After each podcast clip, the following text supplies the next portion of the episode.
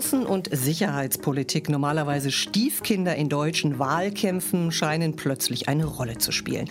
Der Anlass ist klar, die Lage in Afghanistan, wo auch Deutschland 20 Jahre lang nicht nur militärisch engagiert war.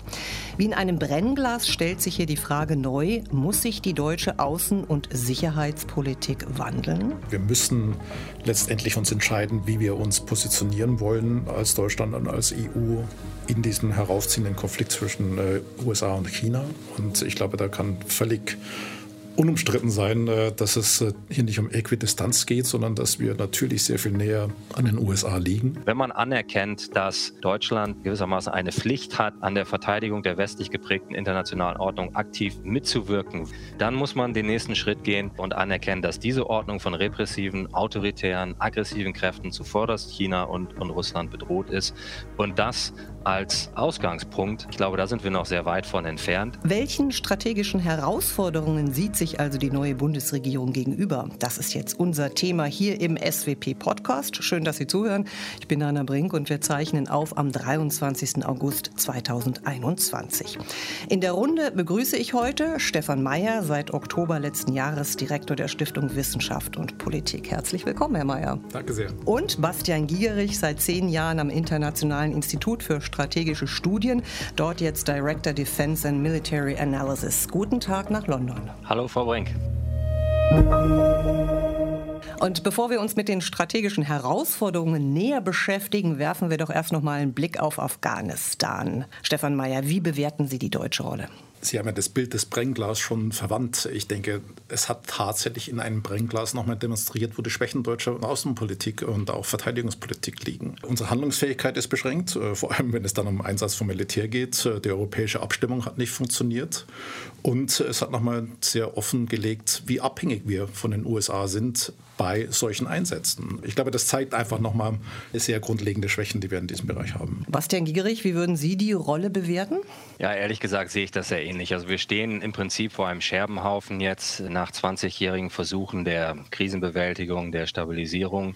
Und ich glaube, die Schwächen, die äh, Herr Mayer angesprochen hat, die bestanden damals schon. Sie bestehen immer noch. Und sie werden uns jetzt doch mit ziemlicher Brutalität gerade noch einmal vor Augen geführt. Nun beschäftigt uns, um nicht zu sagen, treibt uns heute jetzt in diesem Podcast die Frage um, gibt es eine außenpolitische Strategie? Eine Strategie fußt ja auf Grundsätzen und natürlich auf einer Betrachtung der Wirklichkeit. Fangen wir mal mit ersterem an. Gibt es eher eine Grundsätze? Ja, es gibt mit Sicherheit Prinzipien, auf die sich fast jeder verständigen kann, der deutsche Außenpolitik macht. Das ist die europäische Integration als ein Grundprinzip. Das ist das Bündnis mit den USA innerhalb der NATO als zweites. Das ist die internationale Solidarität, die sich in Entwicklungszusammenarbeit übersetzt vor allem. Und das ist ein Bekenntnis zum Multilateralismus. Ich denke, das sind vier Prinzipien, die wahrscheinlich jeder querschreiben würde, der in Deutschland Außen- und Sicherheitspolitik macht. Ist es damit schon, Herr Giegerich, eigentlich allumfassend erklärt oder hm, denken Sie, ha, da könnte man noch was anfügen? Ja, also es gibt schon diese eingefahrenen Grundannahmen, Handlungsmuster, Präferenzen. Also eher eine Grundsätze ist, ist vielleicht ein bisschen viel gesagt, aber vielleicht würde ich noch ein bisschen direkter ergänzen, der Versuch, die Rolle des militärischen Instruments in der Sicherheitspolitik doch so weit wie möglich zu begrenzen, wie es vielleicht gerade noch zumutbar ist. Auch vielleicht noch die Rolle des Vermittlers, Deutschland als Vermittler ist auch ein Element, was da vielleicht reingehört. Die interessante Frage ist aber nicht so sehr, also aus meiner Sicht zumindest nicht so sehr, was sind sie, sondern was passiert, wenn diese Muster nicht uneingeschränkt zu den Problemen der Welt passen. Und das ist ja, glaube ich, die Situation, mit der wir uns jetzt schon seit längerem befassen. Die Welt dreht sich weiter. Die deutsche Außen- und Sicherheitspolitik steht seit geraumer Zeit vor der Herausforderung, Herausforderung, sich dort anzupassen. Und der Druck nimmt zu. Ja, da stimme ich völlig zu. Ich sehe auch, der Druck nimmt zu. Und ich denke, was wir auch bei diesen Grundprinzipien viel zu wenig machen, ist äh, Zielkonflikte zu thematisieren. Wir haben natürlich Zielkonflikte zwischen europäischer Souveränität, strategischer Souveränität und dem transatlantischen Bündnis. Wir haben Zielkonflikte zwischen transatlantischen Bündnis, unseren Wirtschaftsinteressen in China. Also es gibt eine ganze Reihe von Zielkonflikten und auch denen müssen wir uns öfter stellen. Äh, das tun wir zu wenig. Wir versuchen damit den Eindruck zu erwecken, weil es sei das alles kohärent und miteinander vereinbar. So ist es aber nicht. Kann es sein, dass wir, und jetzt kommen wir zur Betrachtung der Wirklichkeit, äh, sagen können, Deutschlands Außenpolitik ist oft von Wunschdenken geprägt? Oder ich kann es ja noch mal ein bisschen zugespitzter formulieren. Die Welt ist schlecht, nur wir Deutsche wollen das nicht sehen? Ja, also Wunschdenken ist sicherlich ein Problem. Also da gehören ja mehrere Sachen rein. In diese Kategorie würde ich packen diesen Glaubenssatz deutscher Sicherheitspolitik. Äh, ein Konflikt ist im Grunde irgendwie immer ein Missverständnis, das man ausräumen kann, wenn man lange genug darüber redet. Wir erkennen oft nicht an, dass es dann doch genuin unvereinbare Interessen geben kann, mit denen man eben auch umgehen muss. Dieses Dogma, Militär ist keine Lösung, ist sehr oft richtig, aber eben nicht immer und schon gar nicht in den Augen anderer maßgeblicher Akteure. Und ich glaube, für Deutschland war immer Anspruch, ein verlässlicher Partner, Verbündeter zu sein. Und ehrlich gesagt, diese Selbstbeschränkung, die wir uns auferlegen und auch dieses, was Herr Mayer gerade angesprochen hat, das Fehlen, diese Konflikte auszutragen, anzuerkennen, macht es immer schwerer, diese Rolle auszufüllen. Das wird auch von außen gesehen, das wird auch von außen angemerkt. Und das äh, stellt dann schon auch irgendwann das Selbstbild in Frage, was viele Deutsche und auch viele deutsche Sicherheitspolitik von der eigenen Leistung und von den eigenen Ansätzen mhm. haben.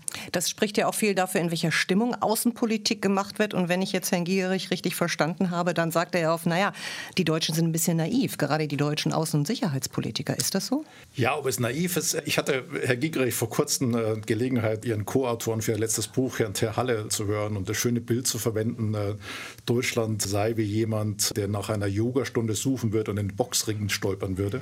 Das ist schon mal ein schönes Bild, das es zeichnet. Aber ich glaube, viel schlimmer noch ist, dass der derjenige dann auch glaubt, er könnte mit Yoga-Übungen den Boxer abbringen davon, den Boxkampf tatsächlich zu führen. Ja. Also wir haben tatsächlich eine große Diskrepanz äh, zwischen dem, wie große Teile der Bevölkerung die Welt sehen, wie sie sie gerne hätten und äh, so, wie sie, glaube ich, äh, sich vielen Analytikern darstellt. Sie haben gerade angespielt auf das Buch, was gerade erschienen ist von Herrn Giegerich zusammen mit Maximilian Terhalle vom King's College, The Responsibility to Defend Rethinking Germany's Strategic Culture, wenn ich das jetzt richtig formuliert habe. Gibt es denn überhaupt dann eine Kultur für Strategiefragen in Deutschland? Ja, ich glaube, es gibt schon eine Kultur, in dem es nämlich diese Präferenzen gibt, über die wir schon gesprochen haben. Und es geht uns da in diesem Buch zumindest eher darum zu sagen, passen die auf die Herausforderungen der Zeit? Und die Schwierigkeit, diesen Diskurs zu führen, naiv würde ich auch nicht sagen, aber das Bild, was Herr Mayer und Herr Terhalle äh, ja benutzt haben, finde ich eigentlich auch ganz passend. Mhm. Deswegen haben wir eine Diskussion seit Jahren, die doch sehr graduell, sehr vorsichtig ist. Das kann man nicht immer ändern, aber man muss es als Problem zumindest zumindest mal anerkennen. Also muss man es auch benennen, äh, Stefan Mayer, also richtig deutlich benennen? Wie würden Sie das deutlich benennen? Ich glaube, dass wir sehr viel stärker politisch kommunizieren müssen. Ich glaube auch, dass wir strategische Kultur haben. Ich glaube, dass sie in Teilbereichen gerade wenn man jetzt sozusagen auf die Berliner Szene blickt, gar nicht so weit weg ist von dem, was in London und Paris an strategischer Kultur sich entwickelt hat. Und wir haben gerade in den letzten Wochen und Monaten, glaube ich, eine größere Vielfalt auch der Debatte gesehen in dieser strategischen Kultur.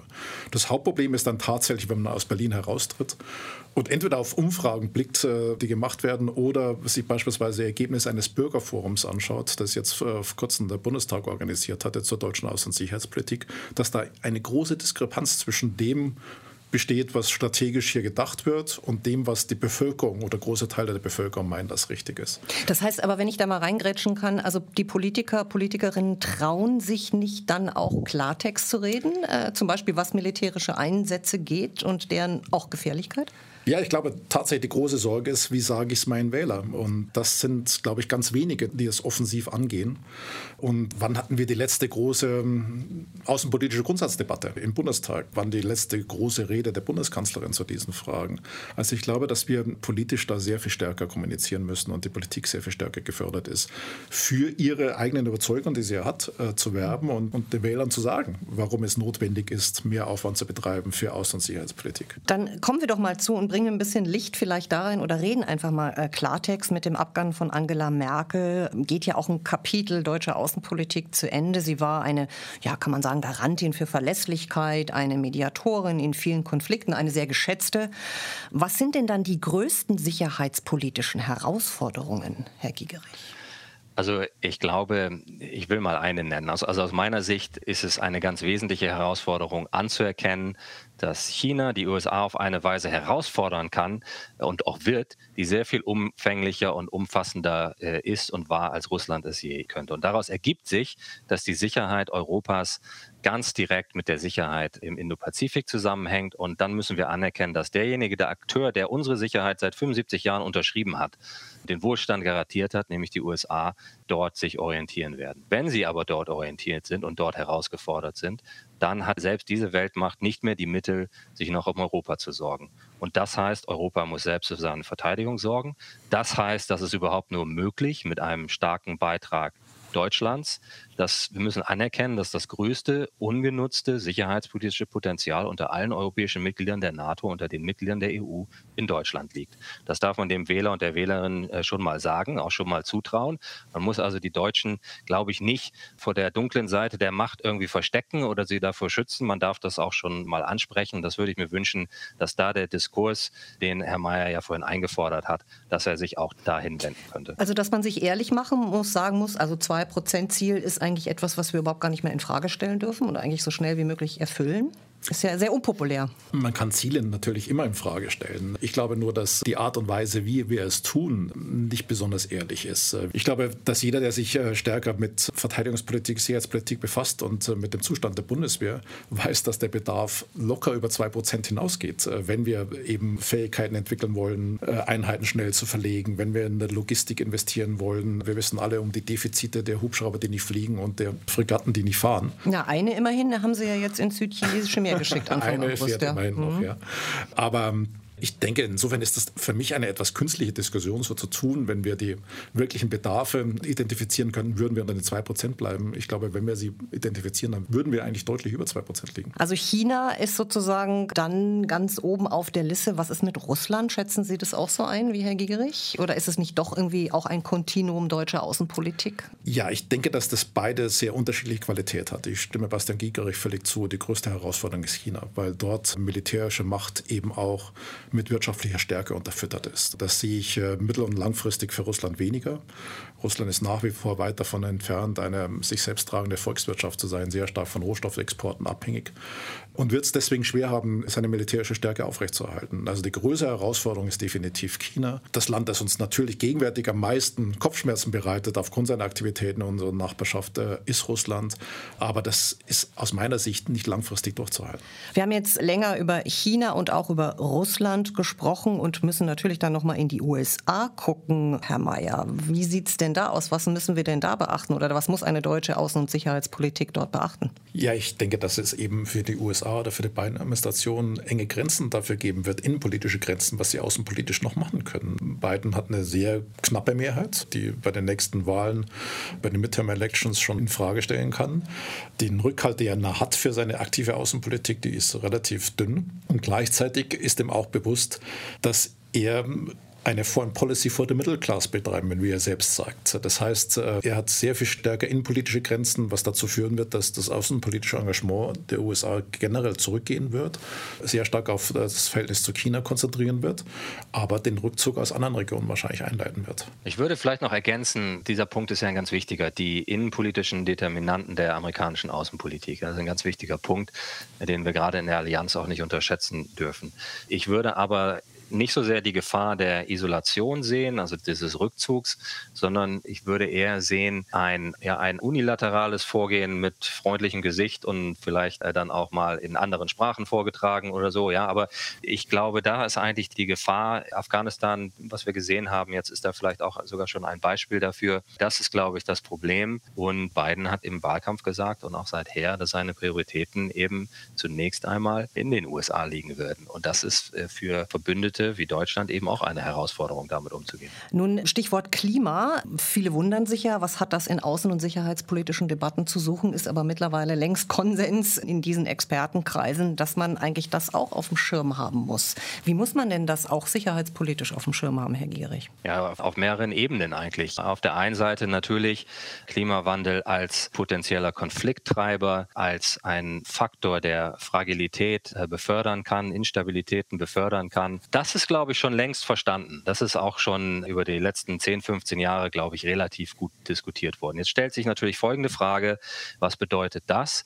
Aus der Sicht der Verteidigungspolitik, mit der ich mich ja hauptsächlich beschäftige, kommt eine Frage hinzu, die zum Beispiel in Deutschland fast noch gar nicht diskutiert wird. Und das ist, was bedeutet denn Klimawandel für Streitkräfte? Wie kann man effektiv in den Einsatz gehen unter Bedingungen des Klimawandels? Wie kann man Streitkräfte aufbauen, die sowohl effektiv arbeiten können, als auch noch Nachhaltigkeitsziele der Bundesregierung zum Beispiel unterstützen? Das wird immer nur als Zielkonflikt, der gar nicht aufzulösen ist, gesehen. Und damit müsste man sich mal näher befassen und vielleicht auch mal auseinander dividieren, wie man über neue Technologien, neue Entwicklungsschritte auch beides gleichzeitig äh, vielleicht nicht optimieren, aber zumindest doch im Blick behalten kann, ohne das so als Gegensatz zu sehen. Das fehlt mir noch sehr in Deutschland. Ist es so, dass das nicht stattfindet? Ja, das findet nicht statt. Und ich habe vielleicht ein bisschen anderen Blick darauf, weil natürlich Klimawandel definitiv sicherheitspolitische Auswirkungen haben. Aber ich würde sehr davor warnen, sozusagen auf den Klimawandel oder auf die Klimapolitik aus einer sicherheitspolitischen Perspektive primär zu blicken. Ja, das ist nach wie vor eine Aufgabe, Klimawandel zu begrenzen. Also die Perspektive ist wichtig. Es hat Auswirkungen auf die Sicherheitspolitik, aber es ist kein sicherheitspolitisches Problem per se, sondern es ist ein also dann widersprechen Sie ihm, oder? In der Fokussierung. Also in der Fokussierung darauf, dass wir die Sicherheitspolitik im Grunde genommen aufstellen müssten, auch mit dem Klimawandel zurechtzukommen, äh, da bin ich ganz bei Herrn Gigerich. Äh, die Frage ist nur, mit welchem Blickwinkel blicken wir primär auf die Klimapolitik. Und mhm. da, glaube ich, sollten wir keinen sicherheitspolitischen haben, sondern einen eben, der den Klimawandel selbst in den Fokus nimmt. Nun passiert ja Außenpolitik nicht nur außen, sage ich jetzt mal so ein bisschen salopp, sondern auch intern. Das heißt auch in Institutionen, in Organisationen. Was müsste sich denn da in der deutschen Außenpolitik ändern? Intern. Ja, wir haben in der deutschen Außenpolitik ähm, eine sehr starke Versäulung der einzelnen Politikbereiche. Die Außenwirtschaftspolitik hat relativ wenig zu tun mit der Außenpolitik, Außenpolitik wiederum relativ wenig mit der Entwicklungszusammenarbeit und äh, dann ist die Verteidigungspolitik auch noch vielleicht isoliert. Also wir müssen diese Versäulung überwinden. Da gibt es schon Diskussionen darüber, die schon lange laufen. Ich habe gerade vorhin nachgeschaut, es gab schon 2002 ein Papier der SWP, das die Frage diskutiert hat, ob wir einen nationalen Sicherheitsrat oder einen Bundessicherheitsrat brauchen. Also eine langlaufende Diskussion Diskussion und wir müssen jetzt, glaube ich, in den nächsten Koalitionsverhandlungen diese Diskussion mal zu Ende führen. Und Bräuchte es denn einen solchen? Das ist die Frage, was Sie darunter verstehen. Also ein nationalen Sicherheitsrat nach dem Muster der USA ist in einem parlamentarischen System mit Koalitionsregierungen und äh, verfassungsmäßigen Ressortprinzip schlecht zu machen. Aber ein Bundessicherheitsrat, der mehr Aufgaben wahrnimmt, äh, der einen Unterbau hat, der vielleicht in der Leitung einen eigenen Staatsminister hat, das wäre durchaus kompatibel und das wäre vielleicht ein Weg, den wir nehmen sollten. Bräuchte das das Deutschland? Ja, also was man bräuchte, wären zumindest Orte, Institutionen, die eben sicherheitspolitische Instrumente, Ansätze integrieren, nicht nur koordinieren. Wir koordinieren, nicht mal da sind wir besonders gut, aber was eben wirklich nicht ausreichend stattfindet, ist das Integrieren. Wir reden zwar immer von umfassenden Ansätzen, von gesamtstaatlichen Ansätzen, aber in der Praxis gelingt uns das eigentlich relativ selten. Und dazu gehört schon auch eine institutionelle Schwäche in Deutschland, äh, solche Räume im Regierungsrahmen herzustellen. Da sind andere doch schon ein bisschen weiter. USA ist natürlich ein Beispiel, was jetzt auch viel kritisiert wird wird, aber auch wenn man sich zum Beispiel Strukturreformen in Großbritannien über die letzten Jahre anguckt, da ist doch schon einiges passiert. Das kann man sich zumindest mal zu Gemüte führen. Ich würde aber sagen, wenn man anerkennt, dass Deutschland gewissermaßen eine Pflicht hat, an der Verteidigung der westlich geprägten internationalen Ordnung aktiv mitzuwirken, weil es diese Ordnung ist, die Deutschland die erfolgreiche Wiedereingliederung äh, ermöglicht hat und von deren Fortbestehen die deutsche Sicherheit und Wohlstand auch immer noch abhängen, dann muss man den nächsten Schritt gehen und anerkennen, dass diese Ordnung Ordnung von repressiven, autoritären, aggressiven Kräften zuvorderst China und, und Russland bedroht ist. Und das als Ausgangspunkt. Ich glaube, da sind wir noch sehr weit von entfernt. Apropos institutionelle Einschnitte oder auch Organisationen, gucken wir doch mal, wie Deutschland dann auch in Europa agiert. Das ist ja eigentlich der Kontext, in dem normalerweise auch irgendwie deutsche Außen- und Sicherheitspolitik stattfindet. Herr Mayer, muss da auch noch mehr getan werden? Oder andersrum gefragt, was für eine Rolle müsste denn Deutschland spielen? Also die Franzosen, ja, wissen das ja wahrscheinlich schon, was sie für eine Rolle spielen. Die Briten übrigens auch, da kommen wir vielleicht auch noch mit Herrn Gigerich zu sprechen. Ja, ich glaube, die Franzosen wissen noch nicht so sicher, wie sehr sie diese eigene Rolle in eine europäische Rolle übersetzen wollen und wie sehr sie ihren Einfluss im europäischen Kontext dann wahren können. Das ist ja, glaube ich, immer so. Wenn Franzosen über die Europäisierung ähm, der Außen- und Sicherheitspolitik sprechen, dann meinen sie natürlich vor allem die Aufnahme französischer Strategien und Ziele in der europäischen Außen- und Sicherheitspolitik. Aber dass wir dort vorankommen müssen und äh, sehr viel stärker die Strukturen äh, aufbauen müssen, die es braucht, um zu schnellen Entscheidungen zu gelangen, das ist völlig äh, offensichtlich. Wir hatten vor zwei Jahren hier aus der SWP heraus einen Vorschlag gemacht, dass ein europäischer Sicherheitsrat helfen würde, der beispielsweise auch Großbritannien unter Umständen einbinden könnte in ähm, sicherheitspolitische Debatten, nicht nur eben die Mitglieder der Europäischen Union. Das Thema qualifizierte Mehrheit bei außen- und sicherheitspolitischen Entscheidungen ist ein altes, fast so alt wie die Frage des Nationalen Sicherheitsrats in Deutschland, bei denen wir aus unserer Sicht auch entscheidend vorankommen müssen. Also es gibt auch auf europäischer Ebene eine ganze Menge an Handlungsfeldern. Gucken wir nach London, Herr Giegerich, da sitzen Sie ja auch. Ähm, wie sieht es da aus? Wie nimmt man da nicht nur die Rolle Deutschlands wahr oder ja, womit rechnet man? Ja, also im Moment ist das größte Problem für die Briten eigentlich, dass sie gerade vor Augen geführt bekommen haben, dass dieser Begriff äh, Global Britain eben doch ein bisschen hohl ist. und das hat man an Afghanistan, kann man das natürlich sehen. Das heißt, für die Briten besteht jetzt die Frage, wie man diese neue Rolle außerhalb der EU und mit einem doch stark global orientierten Ausblick jetzt mit Substanz füllen kann. Das ist eigentlich die Frage. Wenn Deutschland da ein Partner sein kann, ist das sicherlich von Interesse. Ich würde ehrlich gesagt sagen, die Erwartungshaltung aus London ist nicht besonders hoch im Moment. Ich glaube aber, man könnte einfach darüber nachdenken, wenn man jetzt sagt, äh, Frankreich, Großbritannien, Deutschland, das ist eben doch das Dreieck der wesentlichen Kräfte, dann kann man eigentlich sagen, in diesem Dreieck ist die Verbindung Deutschland-Großbritannien in der Sicherheitspolitik die schwächste. Äh, wir haben dieses Bild der stillen Allianz, wo man immer miteinander redet und es funktioniert einfach alles. Das ist, glaube ich, nicht mehr angemessen. Und da wäre also schon Interesse daran, auf Seite Großbritanniens auch in der Sicherheits- und Verteidigungspolitik stärker mit äh, Deutschland äh, zu kooperieren. Interessanterweise wird dann oft das doch sehr enge deutsch-französische Verhältnis ein Faktor, der das komplizierter macht. Na, dann wollen wir uns doch mal neue Schritte vorstellen. Wir können jetzt mal ganz kurz die Augen zumachen und denken uns, naja, der 26. September ist schon vorbei und es gibt eine wie auch immer geartete Regierung, die jetzt in den nächsten 100 Tagen ja was hinlegen muss. Welche Weichen müssten dringend gestellt werden? Also ich glaube, dass wir drei Aufgaben gegenwärtig haben. Wir müssen letztendlich uns entscheiden, wie wir uns positionieren wollen als Deutschland und als EU in diesem heraufziehenden Konflikt zwischen äh, USA und China. Und ich glaube, da kann völlig unumstritten sein, äh, dass es äh, hier nicht um Äquidistanz geht, sondern dass wir natürlich sehr viel näher an den USA liegen, aber trotzdem sozusagen unser Verhältnis zu China so ausbalancieren müssen, dass wir nach wie vor bei der Bekämpfung globaler Herausforderungen, Klimapolitik, andere nicht verlieren, aber dann eben auch konfrontieren, äh, wo sie Sicherheitsinteressen eindeutig verletzen oder Menschenrechtsverletzungen begehen. Also die Neubestimmung der China-Politik ist mit Sicherheit eine ganz vorrangige Aufgabe. Und dann sehe ich eben auch eine vorrangige Aufgabe in einer gewissen Reform der Aufstellung äh, der deutschen Außen- und Sicherheitspolitik. Nochmal, also ein Bundessicherheitsrat mit erweitertem Mandat, mit mehr Unterstützung äh, würde helfen. Es würde mit Sicherheit auch eine äh, nationale außen- und sicherheitspolitische Strategie helfen. Schon allein die Diskussion darüber zu führen, würde sehr helfen. Und ein Punkt, der mich schon länger beschäftigt, ist, wie schaffen wir es eigentlich, die vielen Institutionen, Personen, Organisationen, die sozusagen im deutschen Auftrag quasi international unterwegs sind, besser in Abstimmung zu bringen. Wir haben ja eine Präsenz im Ausland, die ist unglaublich. Ja, von politischen Stiftungen über Goethe-Institute, Auslandshandelskammern. Wir haben ja alles mögliche an Institutionen vor Ort, schaffen es aber nicht, die in irgendeiner Weise zumindest in ein Gespräch und in einen Abstimmungsprozess zu bringen. Hier kann ja Koordination das Wort reden, aber das, glaube ich, äh, das sind Aufgaben, die wir haben würde doch einer Koordination durchaus das Wort reden, denn ich glaube, ohne geht es nicht. Sie meinen jetzt ja. der Organisationen wie zum Beispiel Parteienstiftungen oder Deutsche Akademische Naja, es geht, es geht so. ja, ja gut, man darf jetzt natürlich nicht verkennen, dass wir nicht so tun dürften, als wären alle diese Instrumente Instrumente der Bundesregierung. Es geht für die Bundesregierung natürlich selbst darum, diese Koordination zu stärken. Das haben wir ja vorhin schon angesprochen. Ich habe sogar den Begriff des Integrierens benutzt, was ja dann nochmal quasi darüber hinausgehen würde. Äh, das ist sicherlich richtig. Auch was ich unterstreichen würde, auf jeden Fall mal die Absage an die Idee der Äquidistanz. Das ist für mich ein ganz wichtiger Punkt. Das findet man in der deutschen Diskussion, auch bei der Bundeskanzlerin. Man findet es äh, auch in der EU-Diskussion, wo das dann manchmal unter Sinatra-Doktrin läuft. Ja, also diese Idee, man könne sich zwischen China und den USA so einen bequemen dritten Weg suchen, das glaube ich, ist nicht möglich. Ich würde aber noch was anderes ergänzen. Es wird Sie jetzt nicht überraschen, dass ich nochmal auf die Verteidigung zu sprechen komme. Für mich wäre es wirklich ein wichtiges Signal, die bestehenden Pläne zur Weiterentwicklung der Bundeswehr politisch und finanziell nachhaltig abzusichern. Es ist nämlich so, dass wir wissen, was wir eigentlich machen müssten. Wir haben es nur nicht unterfüttert. Und wenn dies geschehen würde, würde Deutschland glaubwürdiger Anker der konventionellen Verteidigung in Europa werden.